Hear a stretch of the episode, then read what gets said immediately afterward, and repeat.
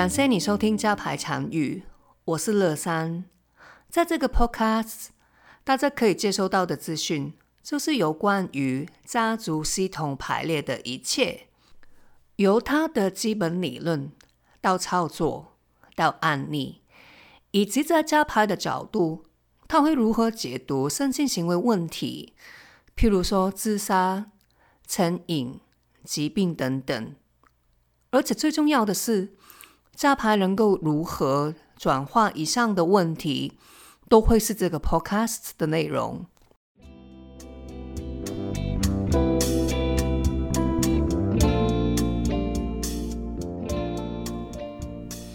上一集为家庭系统排列三组 keywords 做了一个简单的定义和简介，这一集会分享加牌的操作方式。归纳起来，加牌的操作方式主要分为两大类。第一种是单对单个案咨询，建设的人只有加牌师和案主本身，相对简单。第二种呢是团体工作坊的形式。我自己第一次接触加牌，也是参加团体形式的工作坊。回想起来，如果我第一次接触加牌是透过一对一的个案咨询，我猜可能我未必会对这个工具产生这么大的兴趣，因为在团体工作坊的形式中，有机会接触到不同的人，他们带来自己不同的议题，你会有机会体验到一些超乎你认知和想象以外的生命经历。而这个在单对单的个人咨询中几乎不可能发生。无论是个人还是团体形式的加牌，他们在正式进入排列之前的流程，其实都跟传统的心理治疗 framework 蛮类似的。简单来说，就是一个案主，他因为自己的议题或者需要去找排列师做排列，双方会面时。排列师首先会理解案主现在的状态，他正在经历些什么，然后双方会就排列的目标达成一个共识。有了共识以后，排列便可以正式开始喽。假设我今天去参加加排的团体 workshop，并带着一个议题想要去处理，例如说，我想处理的议题是我原生家庭里面。我从小到大都觉得我父母忽略我，一直都没有将他们的关注放在我身上，我也没有办法接近或靠靠近他们。我希望透过加牌来改善和他们的关系。假设我就带着这个议题去排列，排列师和我会走一圈，像我刚才所说的流程。首先，他会理解我的议题。理解议题时，他会仔细的探问。譬如，我认为父母都服了我，排练师会邀请我举一些实例来证明这件事。因为有时候你觉得一个人服了你，可以完全是主观感受。所以在厘清议题的时候，排列师会要求案主以一些实际在生活上有发生的例子来支持或解释某个感受。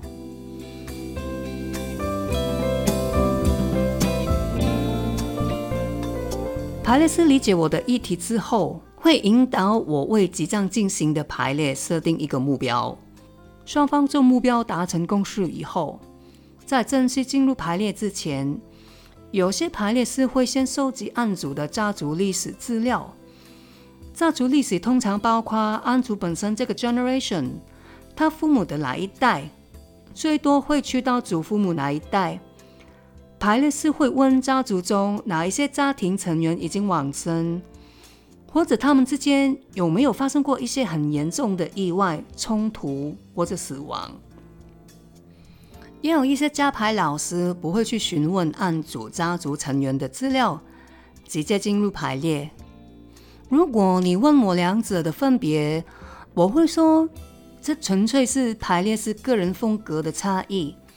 而像我这一种还是菜鸟程度的排列师，我自己会去先了解案主的家族历史，尤其当我发现他的议题和他的家族有很大关联性，我就会更加留意在他的家族中、家族背景里面有没有一些成员被排除、被鄙视，或者曾经遭遇严重的意外伤亡。对于什么是有家族成员被排除，如果大家在这里听不明白，请收听第一集，会有比较详细的论述。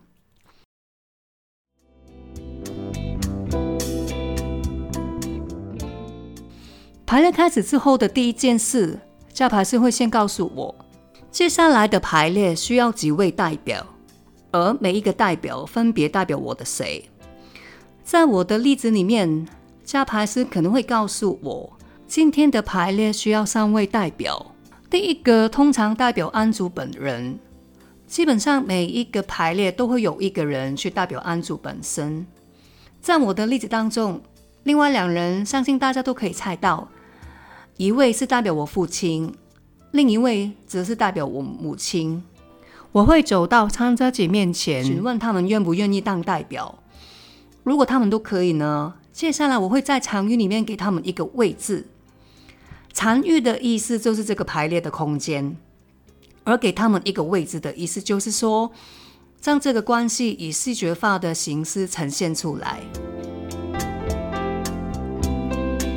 因为我觉得与父母亲的关系疏远，所以排列他们的时候，父母亲与我自己代表的距离就会相对较远。又或许我会把父母排列在我自己对面，我面向着他们，但父母却以背向我，来表示我觉得他们一直都没有在看我。排列来到这里，如果当代表的参加者够放空放松。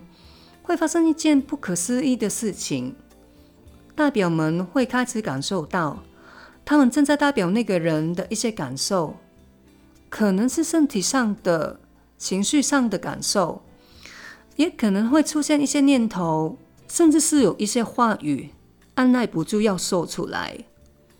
这个就是为什么前面提到在团体工作坊的形式，有机会遇到一些超乎自己认知和想象的生活经验。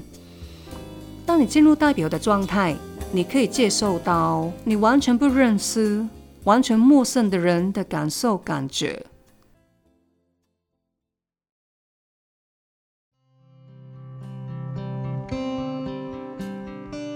我可以分享一个自己早期当代表的经验。那一次是一个团体工作坊，一位女生想排列她与她父亲的关系。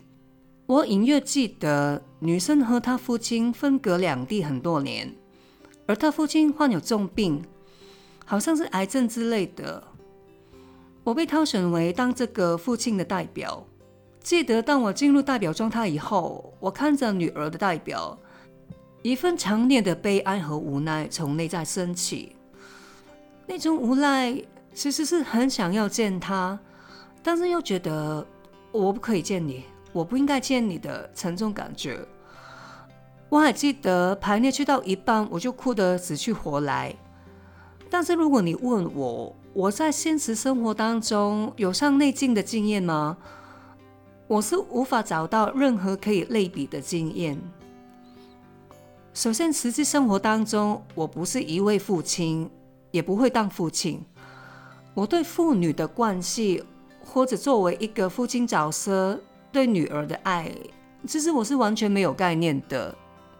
但是当我进入代表状态，即便我之前完全不认识安祖以及他的父亲，但我却是感受到我对于我女儿的代表有一种很大的爱，而且对于自己很想要见他，却为了很多原因决定不见他，隐藏自己的那种无奈，我是充满了悲哀。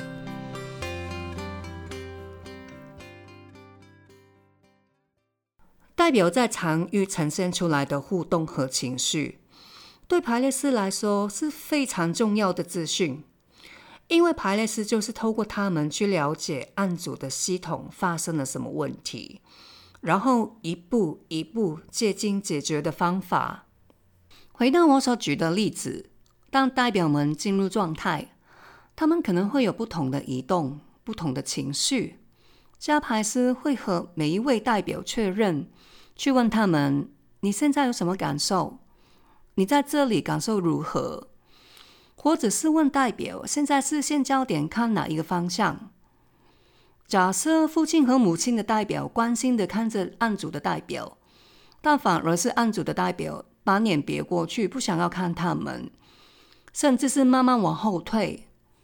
如果情况是这样呈现，我们就会看到常玉给我们的资讯和案主的主观理解几乎是各走极端。当常玉的呈现与案主的理解出现南辕北辙的落差。加牌是会邀请案主以旁观者的角度去看正在发生的事情，究竟是父亲母亲忽略自己，还是自己无法接受他们的爱？自己一直以来信以为真的信念，父亲母亲都不关心自己，它是事实的全部吗？然后跟案主一起去探讨，中间的落差是出现在哪里呢？是案主无法感受到父亲母亲的爱？还是案主用这一种方式去要求更多的爱呢？好像之前所说，代表若是能够放空放松，他们是可以联系到他们要代表的那个人、事物，而且作为陌生人，他们也不会配合案主或排练师来演戏。第一次接触加牌的人出现，是不是里面的人都在演戏？这个疑问其实并不难想象。当加牌师很快就可以分别当代表的参加者，他们是在演心理剧呢，还是他真的感受到一些我们称之为来自常遇的讯息，然后去呈现出来？另外一个可能性呢，常遇呈现出来的状况跟案主描述的类似，例如父母双方都往后退，离开案主的代表越来越远。父母双方可能都看着不同的方向，视线焦点都落在其他地方，但就是完全没有在看案主的代表。当案主的感受贴近真实，下巴是会去查看，究竟是什么令父亲、母亲无法关注这个小孩，阻碍父母的爱流向小孩的障碍是什么呢？当问题底层的症结在场域曝光。教牌是接下来可能会引导代表们对对方讲一些和解句，或者做一些鞠躬、转身等动作，或者是纯粹看着对方的眼睛等等。因为每个个案都不同，这只是其中一些较常出现的例子。重点是当讲出这些和解句或者完成某些动作之后，教牌是会询问代表他们现在的感觉是怎样，有没有比之前更加好。或是更差，而案主的代表以及案主本身在完成这一连串和解之后的感觉又是如何？如果大家的感觉都是比之前好，父母对孩子或者孩子对父母有一个正向的情感流动，加爬师就会准备结束个案。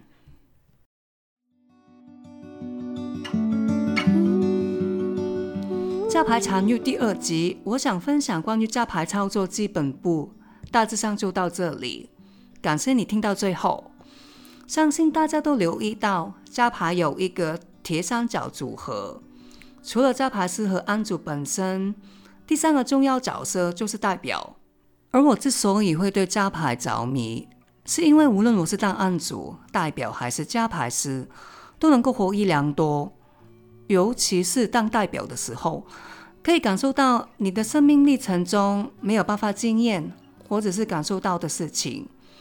所以下一集我会再重点多讲一些关于当代表的经验。再一次感谢每一位听到最后的朋友，希望下一集仍然可以透过这个 podcast 和你们连接。如果对于这一集的内容，或者是对于加牌，甚至是对于我，有任何问题想要问，节目介绍哪里可以找到我的 IG 跟电邮。如果你喜欢这一个 Podcast，希望你可以给我五颗星评价，以及分享给你的朋友。谢谢，拜拜。